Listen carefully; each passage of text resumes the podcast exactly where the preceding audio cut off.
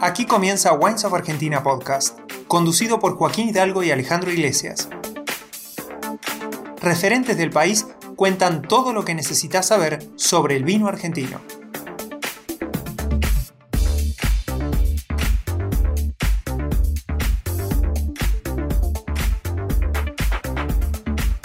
En este episodio seguimos explorando las riquezas del Valle de Uco en Mendoza, convertido en una de las zonas vitivinícolas más codiciadas por los productores argentinos.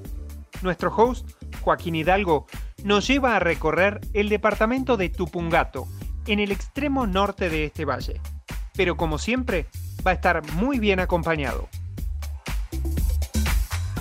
Mi nombre es José Lobaglio, yo soy enólogo e ingeniero agrónomo, trabajo en Susana Balbo Wines, eh, una empresa familiar que está gerenciada por mi madre, Susana Balbo. También tengo un proyecto personal que explora diferentes subzonas del Valle de Uco, eh, centrado en lo que es Gualtallarí, La Carrera y El Peral. Te tengo una pregunta, digamos, vos que sos un hombre que está laburando en el Valle de Uco y lo recorres de punta a punta, ¿qué representa en tu opinión el Valle de Uco para el vino argentino? La verdad que eh, el Valle de Uco para mí representa el punto focal de Argentina, es, me parece que es el lugar de mayor ebullición, donde hay mayor concentración de, de actores, de viñedos, de perfiles, porque no solo, no solo es un tema de, extensión y de, de, áreas plantadas, sino de, la cantidad de proyectos que hay, ¿no? Y dinamismo. Yo creo que es, es el lugar que concentra la mayor cantidad de, proyectos de alta gama y que mejor representan al país. ¿Y por qué crees que es el Valle de Uco esa región y no, no sé, Luján de Cuyo? A ver si tuvieras que explicar si bien antes eh, podía haber sido Luján de Cuyo, es como que ha ido migrando hacia el sur el punto focal, siempre buscando la altura, los diferentes perfiles de suelo, mayor diversidad en ese sentido, y también un poco descubriendo con, estos, con estas nuevas plantaciones de viñedos más alejados del centro de Mendoza un mayor potencial, ¿no?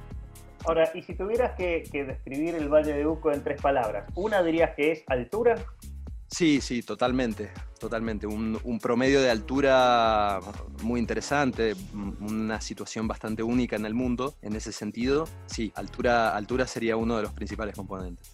Eh, número dos, diversidad de suelo, también dirías. Si bien el Valle Duco tiene, tiene mucha diversidad, eh, me parece que hay otros lugares en Argentina que tienen mayor diversidad geológica. Si uno va a, al Valle Calchaquí, por ejemplo, sin, sin saber mucho de geología, ve que hay una, hay una mayor densidad de, diversidad, ¿no? Hay, hay, más diversidad en un valle muchísimo más pequeño. Recién mencionabas lo que creo que es la tercera palabra en realidad, que es este, la diversidad de productores y el enfoque de esos productores en cuanto a vinos de calidad. Eso sería distintivo del Valle de Uco.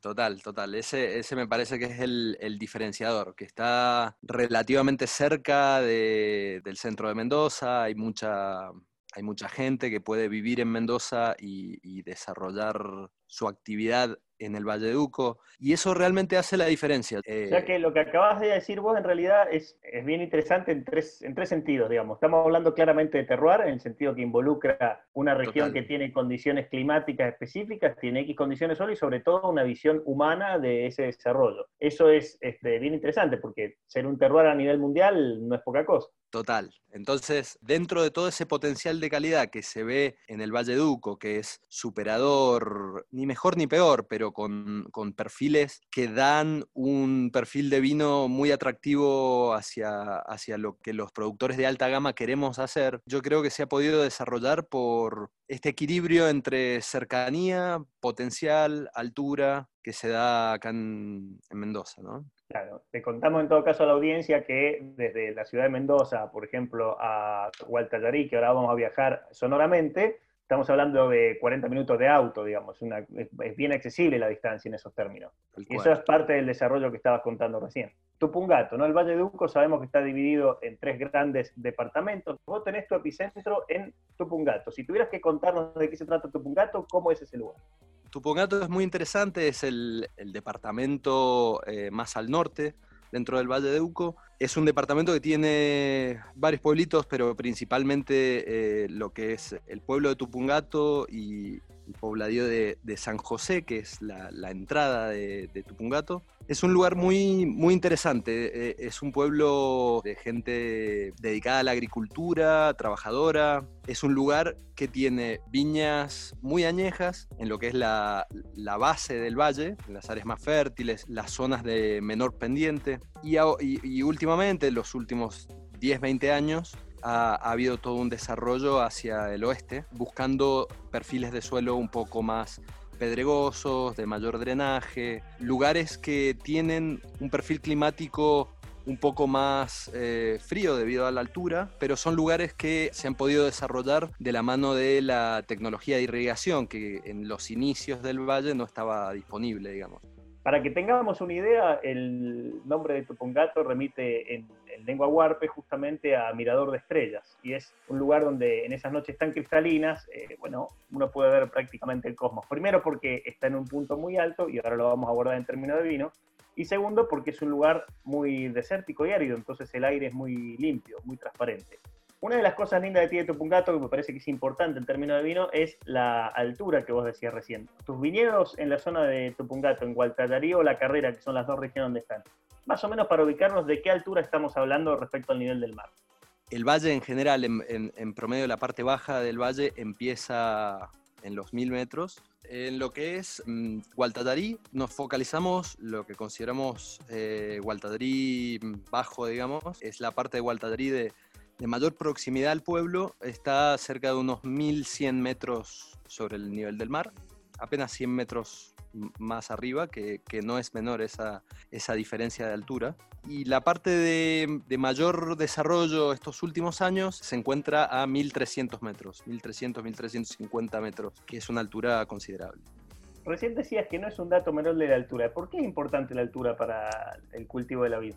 Y mira, eh, cada, cada 100 metros de, elevación vertical, el promedio climático baja un 0,6, 0,8 grados centígrados. Entonces, a medida que uno va, va, subiendo en elevación, la temperatura promedio de la zona va bajando. Eso impacta muchísimo en, el comportamiento del ciclo vegetativo de la vid. Las maduraciones son más lentas y también no solo en promedios de temperatura, sino eh, los tipos de vientos a los cuales están sometidos las vides y cuando empezamos a meternos ya en suelo, la geografía a esas alturas es completamente diferente a la geografía de las partes bajas del valle.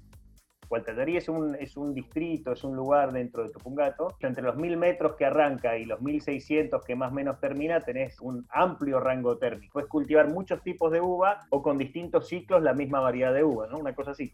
Exactamente. Ese rango de temperaturas es tan amplio que cuando uno analiza como productor qué es lo que puede llegar a plantar, hay variedades que están adaptadas para perfiles de temperatura que corresponden a los primeros rangos de, altura, digamos, y otras variedades de ciclos más cortos, que están más adaptadas a un perfil de zona fría, que tienen el potencial de brillar en estos lugares un poco más altos.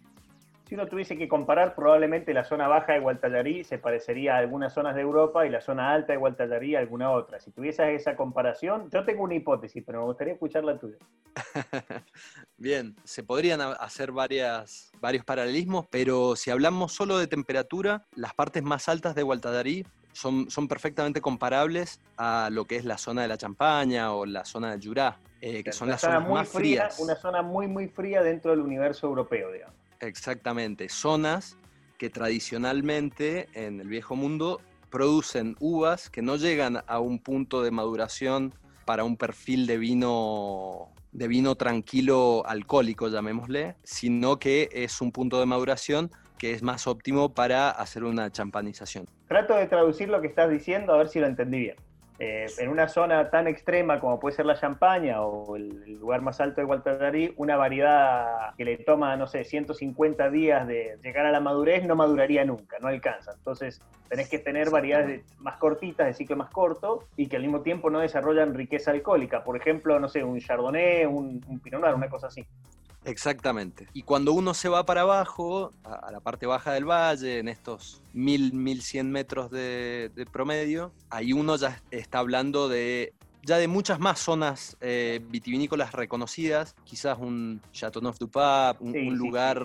La zona baja del Valle de Duco se parece exactamente así a, un Ródano, al sur del Ródano, sin demasiado misterio. Claro, eh, claro. Salvando grandes distancias, por supuesto, pero un poco la intención es tratar de, de comprender una escala que por ahí en Europa tiene 500 kilómetros de distancia, en Gualtallarí y en el Tupungato se hace en 25. Entonces esa, esa dificultad geográfica cuesta a veces entender de Argentina y me parece que es una linda comparación, específicamente para Tupungato que tiene esos grandes desniveles.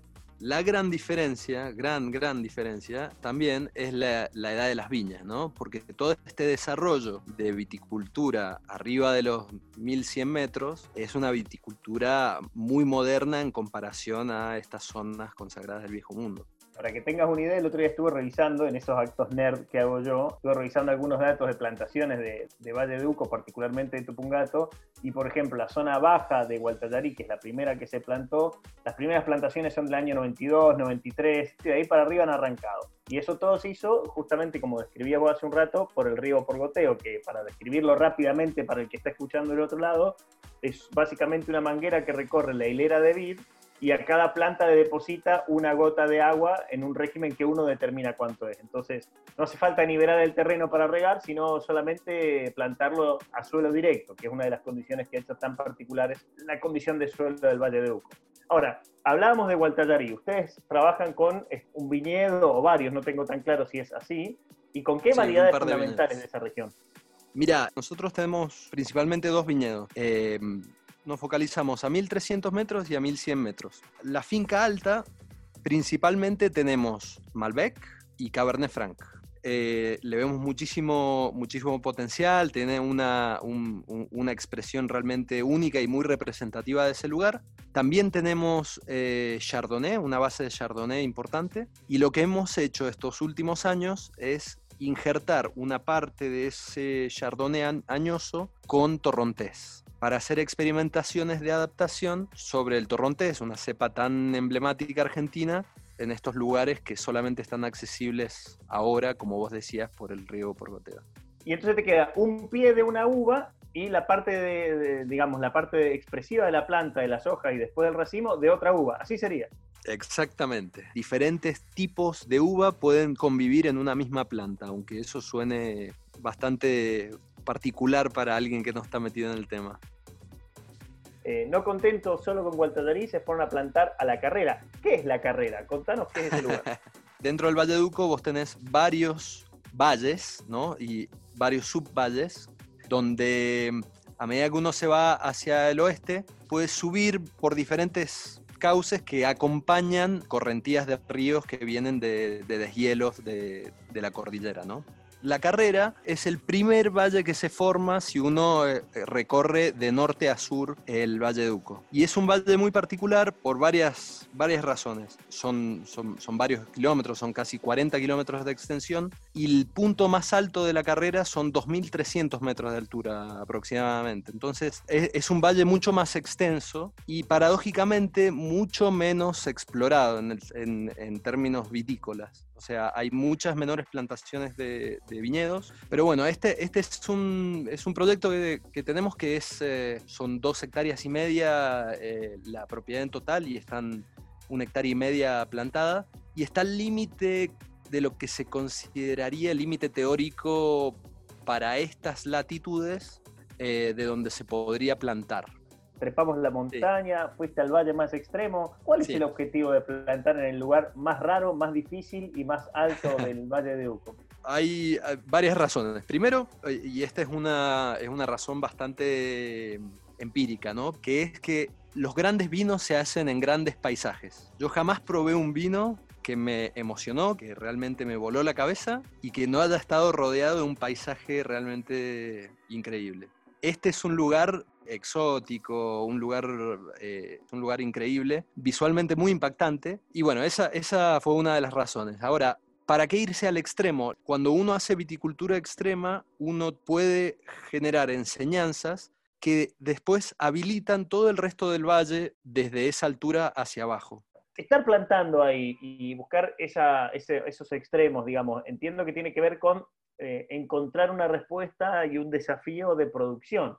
Eh, ahora, ¿qué vino claro. esperas hacer ahí? Al, hacer estas experimentaciones, ver cómo se comportan, ver cuáles son los desafíos, porque realmente uno puede estudiar un montón de cosas, pero hasta que uno, hasta que no, hasta que no lo hace, realmente no, no se da cuenta de todo el desafío que implica. Y, la verdad que ha sido una, una experiencia fantástica eh, en, ese sentido, ¿no? de, tratar de, hacer lo posible con el misterio que aún persiste, porque, porque estas vides todavía están en, proceso madurativo y todavía no, no dan su primera, sus primeras uvas para vinificar en cantidad considerable. El objetivo es poder ver cuál es el, verdadero potencial o cuál es la, calidad o, los perfiles aromáticos que se obtienen ahí para poder después bajar unos escalones y lo que se sabe es que cuando uno va bajando escalones, las, las condiciones van eh, amansándose. Ahora, mencionabas estas variedades, ¿cuáles son? No son secretos, me imagino, no es que nos va a revelar algo exclusivo, pero ¿qué plantaste ahí arriba? No, pero para Argentina o para lo que se conoce de vinos en Argentina, para lo que llega, en este caso, a Latinoamérica, comercialmente, no son el común de las variedades. Las variedades que, que puedas encontrar en común en la parte baja del valle y en la parte más alta del valle, solo sería el Chardonnay, el Pinot Noir, quizás el Sauvignon Blanc. En principio ahora lo que yo estoy haciendo es, eh, estoy plantando principalmente Pinot, porque quiero diferentes clones y mi ambición es realmente poder sacar un, un, Pinot Noir especial de ahí. Pero también estoy plantando pies. Cuando hablábamos de esto de, injertos, hay ciertas variedades que son muy buenas como pie, o sea, como madre, que van a soportar una variedad que es más propicia para vinificar. Entonces, eh, he plantado de esas, de esas variedades que, que, en vez de tener nombres como Malbec, Pinot Noir y, y lo que se conoce tienen nombres como Clon Polsen o eh, como AR115, tienen como un, código de letras y números que es muy aburrido, pero bueno. Pero bueno. si fuese un robot le quedaría bien, siendo que es una planta es más difícil. Y te hago una última pregunta. Este proyecto de la carrera que insistimos es un, un vallecito de montaña que forma el extremo del Valle de Uco. ¿Cuándo debería ser medianamente productivo? ¿En qué momento nosotros podemos llegar a beber una copa de esos vinos? Ya llevan dos años adaptándose las plantas. Este va a ser el tercer año. El año pasado hubo una, una helada muy, muy importante a fines de noviembre que no solo afectó esta zona más alta, sino afectó todo el Valle de Uco, que bueno, que complicó un poco la cosa, pero si bien pasó eso, hubo una segunda flor y hubo suficiente maduración como para generar sabor, generar alcohol, generar todo. Lo único que ese evento climático te mata los rindes, digamos, no, no, no hubo suficiente, suficientes granos, suficientes racimos para hacer una cantidad considerable y sacar una buena conclusión. Pero, pero pude, pude hacer unas, diría unos 40, 50 litros, algo muy pequeño, ya, podemos, invitar a alguien a comer, no hay problema, estamos Este año, si, se da todo con un poquito más de suerte, debería, debería tener su primera producción eh, para, poder empezar a, para poder tener la cantidad para llenar barricas, llenar un tanquecito pequeño y empezar a, a, sacar conclusiones ya a nivel vino, ¿no? Pero bueno, es todo experimentación y descubrimiento, así que no hay, no hay apuro no apuro. José, y para terminar, eh, si tuvieras que recomendar eh, a un, oyente que nunca probó un vino de Tupungato, eh, ¿con qué le recomendarías que arranque? ¿Cuáles serían esos, esos primeros este, pasos que le invitarías a dar?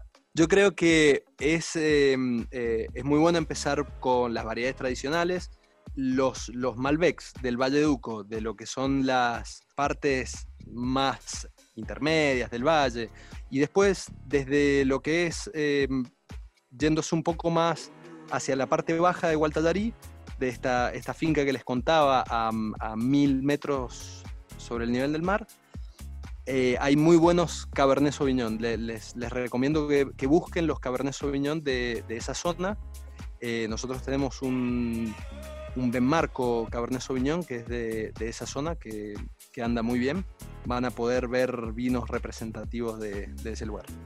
Te agradezco mucho tu tiempo, tu explicación y tu recorrido aquí por este, Tupungato. Y bueno. Bueno, muchas gracias y saludos a todos los que escuchen esto. Un abrazo grande y, bueno, los invito a, a, seguir probando y seguir descubriendo este valle y el resto de la Argentina que, que hay mucha tela para cortar. Te esperamos en un nuevo episodio de WOFA Podcast. Seguinos en las redes sociales de Wines of Argentina y en nuestro blog.